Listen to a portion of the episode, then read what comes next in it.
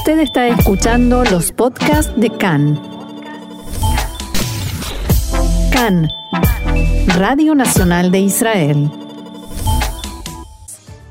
Irán comenzó la venganza contra Estados Unidos por la muerte de Qasem Soleimani atacando bases norteamericanas en Irak y el Kurdistán. Fuentes oficiales iraníes aseguran que si Estados Unidos reacciona, Hezbollah atacará a Israel.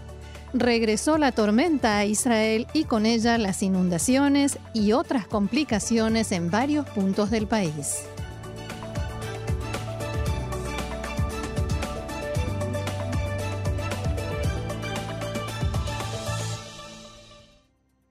Vamos entonces al desarrollo de la información que comienza, como no, con Irán.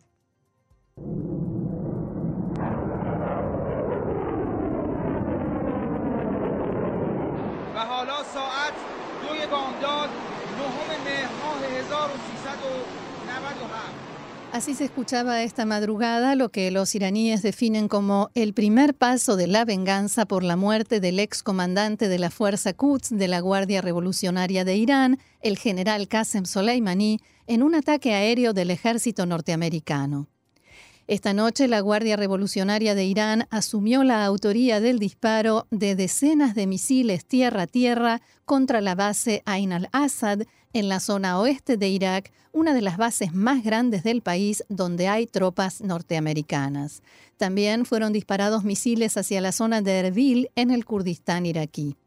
Después de estos dos ataques, la Guardia Revolucionaria advirtió a Estados Unidos que una reacción norteamericana a lo sucedido esta noche provocará una respuesta mucho más destructiva por parte de Irán abro comillas, al gran Satán, el régimen cruel y arrogante de Estados Unidos, le advertimos que ante cualquier otra maldad, violación u otras medidas, se enfrentará a una respuesta más dolorosa y aplastante, aseguró el cuerpo de los guardianes de la revolución en un comunicado que difundió a través de su página web. Fuentes iraníes también advirtieron que los próximos ataques apuntarán también contra aliados de Estados Unidos en la región y contra Israel. La agencia Tasnim, la agencia iraní Tasnim, citó esta noche una fuente oficial de Irán según la cual si Estados Unidos reacciona, Hezbollah atacará a Israel. Reacciona quiere decir a este último ataque en Irak y en el Kurdistán. Otra fuente citada por medios iraníes aseguró esta madrugada que Israel ayudó a Estados Unidos en el operativo de asesinato de Qasem Soleimani. Así se escuchaba el momento en que el portavoz de la Guardia Revolucionaria le comunicó a los asistentes al funeral de Qasem Soleimani en su ciudad natal, Kerman, que comenzó la venganza.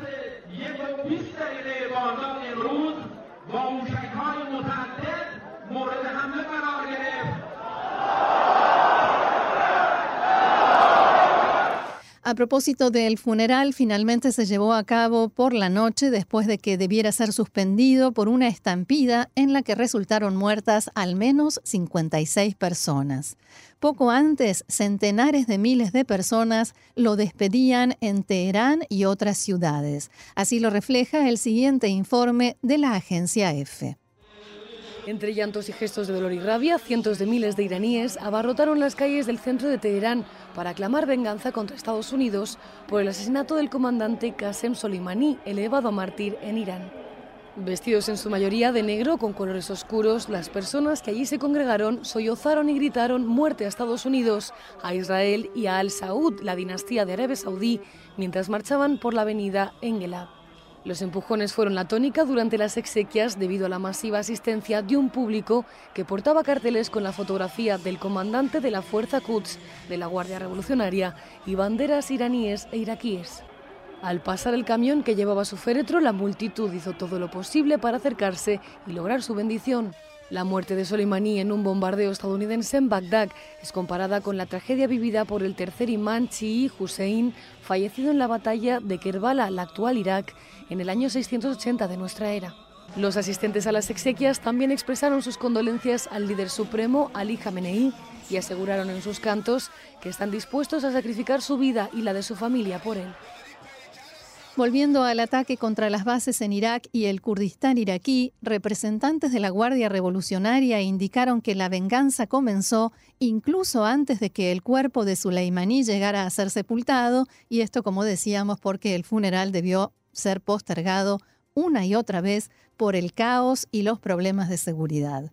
En Irán hacen hincapié desde hace unas horas en que este es solo el comienzo de la reacción a la muerte de Soleimani el primer paso de la venganza y al mismo tiempo las autoridades iraníes intentan aumentar las dimensiones del logro, dicho esto entre comillas, argumentan que Estados Unidos está escondiendo información y que en realidad hay al menos 80 norteamericanos muertos y grandes daños materiales.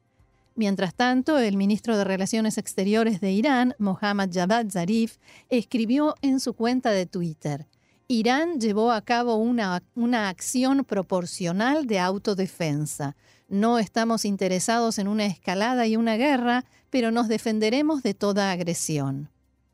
También el presidente de Estados Unidos, Donald Trump, reaccionó, por supuesto, a través de su cuenta de Twitter, donde escribió que todo está bien. Abro comillas, todo está bien. Misiles lanzados desde Irán a dos bases militares ubicadas en Irak. En este momento se evalúa si hay víctimas o daños materiales. Hasta aquí, todo bien. Estados Unidos tiene el ejército más poderoso y bien equipado en cualquier parte del mundo, palabras de Donald Trump. El Pentágono confirmó el ataque en un comunicado del portavoz del Departamento de Defensa estadounidense, Jonathan Hoffman, que aseguró que está claro que los misiles fueron lanzados desde Irán. Y hay que prestar atención a este punto, que no es un detalle menor. Esta vez los ataques no se produjeron por medio de milicias pro-iraníes en Irak, sino en forma directa desde territorio iraní y hay una aceptación pública de la responsabilidad de la autoría por parte de la Guardia Revolucionaria. Por otra parte, el secretario de Estado norteamericano Mike Pompeo se comunicó con el primer ministro del Kurdistán iraquí, Masroor Barzani, y dialogó con él sobre lo sucedido esta madrugada. La portavoz del Departamento de Estado de Estados Unidos, Morgan Ortagus, informó que ambos acordaron seguir en estrecho contacto para evaluar el desarrollo de la situación. Por su parte, Barzani informó en su cuenta de Twitter que ha sugerido a Pompeo maneras de desescalar y contener la situación. La oficina del primer ministro en ejercicio de Irak, Adel Abdul Mahdi, informó que poco antes de que se iniciara el ataque con misiles de esta noche contra bases norteamericanas en su país, Irán le avisó a Abdul Mahdi sobre el operativo de venganza por la muerte de Soleimani que estaba a punto de comenzar. Según el primer ministro iraquí, los iraníes le aclararon que atacarían únicamente objetivos en los que hay tropas norteamericanas. Y el líder supremo de Irán, el ayatolá Ali Khamenei, afirmó esta mañana que el ataque contra dos bases con presencia de fuerzas de Estados Unidos en Irak es solo una bofetada en sus palabras, ya que considera que lo importante es poner fin a la sediciosa presencia norteamericana en Medio Oriente. En un discurso televisado, Jamenei destacó que Irán está preparado para responder a futuras agresiones y advirtió que sería un error pensar que, dando un paso atrás, Estados Unidos va a poner fin a la hostilidad. En su opinión, Hacer algo así es incluso contrario al mandato del Corán. El líder supremo de Irán también felicitó al Parlamento iraquí por la resolución de la que venimos informando que plantea la salida de las tropas norteamericanas debido a que, según dijo, los estadounidenses quieren que Irak sea como el antiguo régimen de Irán o como Arabia Saudí hoy en día, una región llena de petróleo bajo su control, para poder hacer lo que quieran. Aquí en Israel, el primer ministro Benjamin Netanyahu declaró este mediodía que quien ataque a Israel recibirá un golpe contundente. Netanyahu hizo hincapié en que Israel está junto a Estados Unidos y agregó que muchos líderes en Medio Oriente piensan como él respecto de la ejecución selectiva de Qasem Soleimani. En cuanto al conflicto palestino-israelí al que también se refirió en estas declaraciones, Netanyahu afirmó que no permitirá que ningún asentamiento judío sea erradicado en el marco de negociaciones o de un acuerdo de paz y que todo el territorio que se encuentra al oeste del Jordán estará única y exclusivamente bajo dominio israelí. Por último, Netanyahu aseguró que los vínculos entre Israel y los países árabes se están desarrollando y afianzando gracias a la fortaleza de Israel y no debido a ninguna retirada de ningún territorio. Un avión de pasajeros de la Aerolínea Nacional de Ucrania se estrelló cerca del aeropuerto de Teherán, dejando un saldo de al menos 176 muertos, tanto pasajeros como tripulación. Todo indicaría que el motivo del accidente fue una falla técnica durante el despegue en el avión Boeing modelo 737. A raíz de esto, el presidente ucraniano Volodymyr Zelensky decidió acortar su visita a Omán y volver inmediatamente aquí. Medios saudíes habían reportado que el avión fue derribado por un misil iraní, pero los medios iraníes lo desmienten e incluso afirman que hubo un lapso de cinco horas entre el lanzamiento de los misiles y el derribo o la caída, mejor dicho, de este avión de la Aerolínea Nacional de Ucrania. Habrá que comprobar todos estos detalles.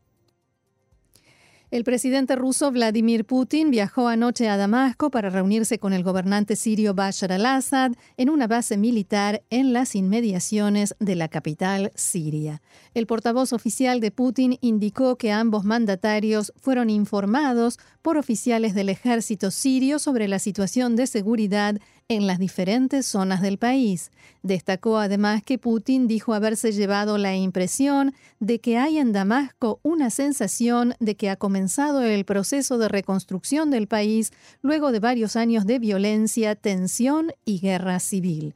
De todos modos, la violencia y la tensión así como la guerra civil, continúan, si bien no en el mismo grado que en las noticias que solíamos recibir en los últimos años, y todo parece indicar que Putin piensa aprovechar, como no, esta nueva situación que se ha generado en Medio Oriente a partir de la desaparición de Qasem Soleimani.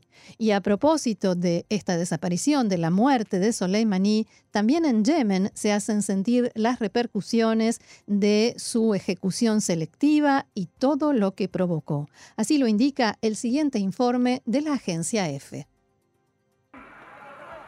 Miles de seguidores y miembros del movimiento rebelde Houthi del Yemen se manifestaron en Sanaa en protesta por el asesinato del comandante iraní Qasem Soleimani y han prometido venganza.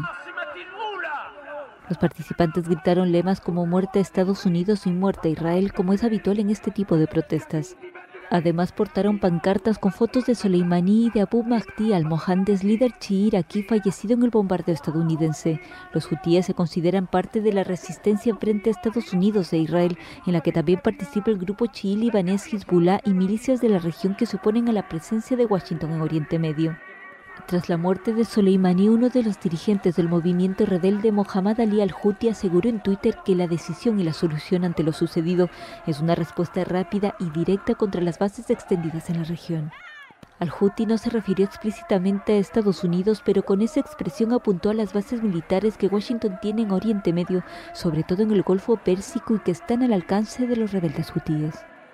Seguimos adelante con la información. El alto representante de la política exterior de la Unión Europea, Josep Borrell, criticó hoy el ataque de Irán contra bases de la coalición internacional en Irak y lo describió como otro ejemplo de la escalada de violencia en la región abro comillas, el último ataque contra las bases que usan Estados Unidos y la coalición internacional en Irak es otro ejemplo de escalada y de la confrontación creciente. No es el interés de nadie incrementar la espiral de violencia. Borrell advirtió que la situación pone en riesgo los esfuerzos realizados estos últimos años y tiene implicaciones en la misión de la coalición internacional contra ISIS, la organización Estado Islámico. También señaló lo valioso que es, en sus palabras, el acuerdo nuclear con Irán y la importancia de respetarlo. Y una encuesta encargada por la empresa Reuters y realizada entre ciudadanos estadounidenses revela que la mayoría de ellos no están conformes con la manera como Donald Trump maneja el conflicto con Irán e incluso están disconformes luego de la ejecución selectiva del excomandante de la Fuerza Quds de la Guardia Revolucionaria, Qasem Soleimani. Un 53% de los encuestados afirmaron estar disconformes con las acciones de la administración Trump relativas a Irán, lo que significa un 9% más que en una encuesta similar realizada a mediados de diciembre. Asimismo, un 39% de los encuestados declararon estar muy disconformes, lo cual es un 10% más que en diciembre. Otra encuesta realizada entre ciudadanos norteamericanos indica que el, 41% considera que Irán es una amenaza inmediata para Estados Unidos, cuando tan solo un 24% lo consideraba así en el último mes de mayo. Por último, esta encuesta reveló que cerca del 70% de los estadounidenses creen que se desatará una guerra entre Estados Unidos e Irán en los próximos años el ex vicepresidente norteamericano y uno de los principales referentes del Partido Demócrata, Joe Biden, declaró que las decisiones de Trump con respecto al asunto de Irán demuestran que no es apto para ejercer el cargo de presidente de Estados Unidos a un nivel muy peligroso. Abro comillas, los errores de Trump llevaron al país a estar a punto de entrar en una guerra con Irán, lo cual es la situación más peligrosa de nuestra historia. Además, Biden llamó a Trump a dejar de tuitear y firmar rápidamente un acuerdo con Irán. Y de la política norteamericana pasamos a la israelí. El titular de Azul y Blanco, Benny Gantz, se reunió hoy con el líder de Abodá, Amir Pérez, y está reunido en estos momentos con el del Frente Democrático, Nitzan Horowitz, para discutir la posibilidad de una alianza entre los partidos de izquierda. Estos encuentros fueron pactados luego de que Amir Pérez hiciera un llamamiento a la unión entre todos los partidos de centro izquierda, instando al suyo, Meretz y Azul y Blanco, a postularse en conjunto bajo una única papeleta. Al salir de la reunión, Amir Pérez expresó ante los reporteros de Cannes que le entregó a, Gantz una propuesta para la formación de un gobierno que no solamente sustituya al de Netanyahu, sino que también cambie muchas de sus políticas. Abro comillas, la pelota está en la cancha de azul y blanco, indicó Pérez, es necesario un nuevo rumbo de cambio y esperanza. No podemos perder ni un solo voto. Según informó Khan, se acordó en este encuentro llevar a cabo una investigación exhaustiva para determinar cuáles son las posibilidades de formar un bloque de 61 mandatos sin incluir a Israel Beitenu de Avigdor Lieberman. Por su parte, el parlamentario Yair Golan del Frente Democrático declaró que el llamamiento de Pérez a una gran alianza en la izquierda no es más que una maniobra para liberarse de las presiones que lo llaman a unirse con el Frente Democrático. En una entrevista con Khan, Golan afirmó que el llamamiento a esta gran alianza no es serio e incluso lo tildó de patético. Si Pérez quiere una gran unión, primero se debe unir con el Frente Democrático, aseguró. El ministro de Justicia, Amir Ohana, le exige al asesor letrado de la Knesset, Eyal Inon, que deje de intervenir directa o indirectamente en los asuntos relacionados con el primer ministro Benjamin Netanyahu. Recordemos que hace unos días Inon dictaminó que no hay impedimentos legales para que la solicitud de inmunidad de Netanyahu sea tratada en la Knesset actual, a pesar de que se trata de un gobierno de transición. El argumento de Ohana para que Inon no pueda intervenir en el caso es que su pareja, la abogada Amir Marari, es la mano derecha del asesor letrado del gobierno Abihai Mandelblit. Por este motivo, Ohana afirma que Inon tiene un conflicto de intereses en el asunto y amenaza con que si el asesor letrado de la Knesset no obedece a su exigencia, le, le pedirá al presidente de la Knesset, Yuli Edelstein, que se lo ordene. El primer ministro Benjamin Netanyahu bloqueó todas las posibilidades para aprobar la construcción de 2.000 viviendas en el barrio Arjomá de Jerusalén Oriental, a pesar de, de, que la municipalidad de la ciudad se mostró muy interesada en llevar a cabo este proyecto. Desde la oficina del primer ministro se argumentó que la construcción de las viviendas fue congelada por consideraciones políticas. Y el presidente de la Organización de Medicina Interna, el profesor Abishai Ellis, acusa que, a pesar del reconocimiento de importantes funcionarios del sistema de salud sobre la necesidad de fortalecer la medicina interna, los graves problemas en esta área continúan y en los hechos nada ha cambiado. Un año después de las protestas de los directores de las divisiones de medicina interna, Ellis declaró que las medidas del Ministerio de Finanzas finanzas no tienen ningún impacto en los hechos y que el Ministerio de Salud declara tener buenas intenciones y muestra su apoyo, pero no toma acciones concretas y organizadas, a pesar de que se formó una comisión especial para evaluar la situación, ya que esta comisión únicamente publica mensajes y números, pero no influye en que las cosas mejoren. Ellis agregó que esta comisión presentó hace más de seis meses un plan ordenado, pero que este no se lleva a cabo y llamó a efectivizar todos sus puntos.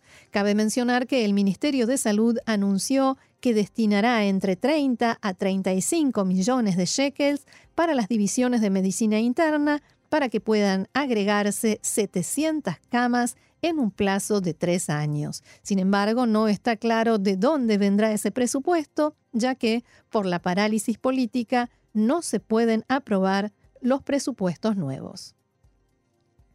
Y mientras tanto continúa la epidemia de gripe. En el hospital Ziv de Tzfat se encuentra internada en estado grave una bebé de tres meses por complicaciones surgidas de esta enfermedad y su vida corre peligro.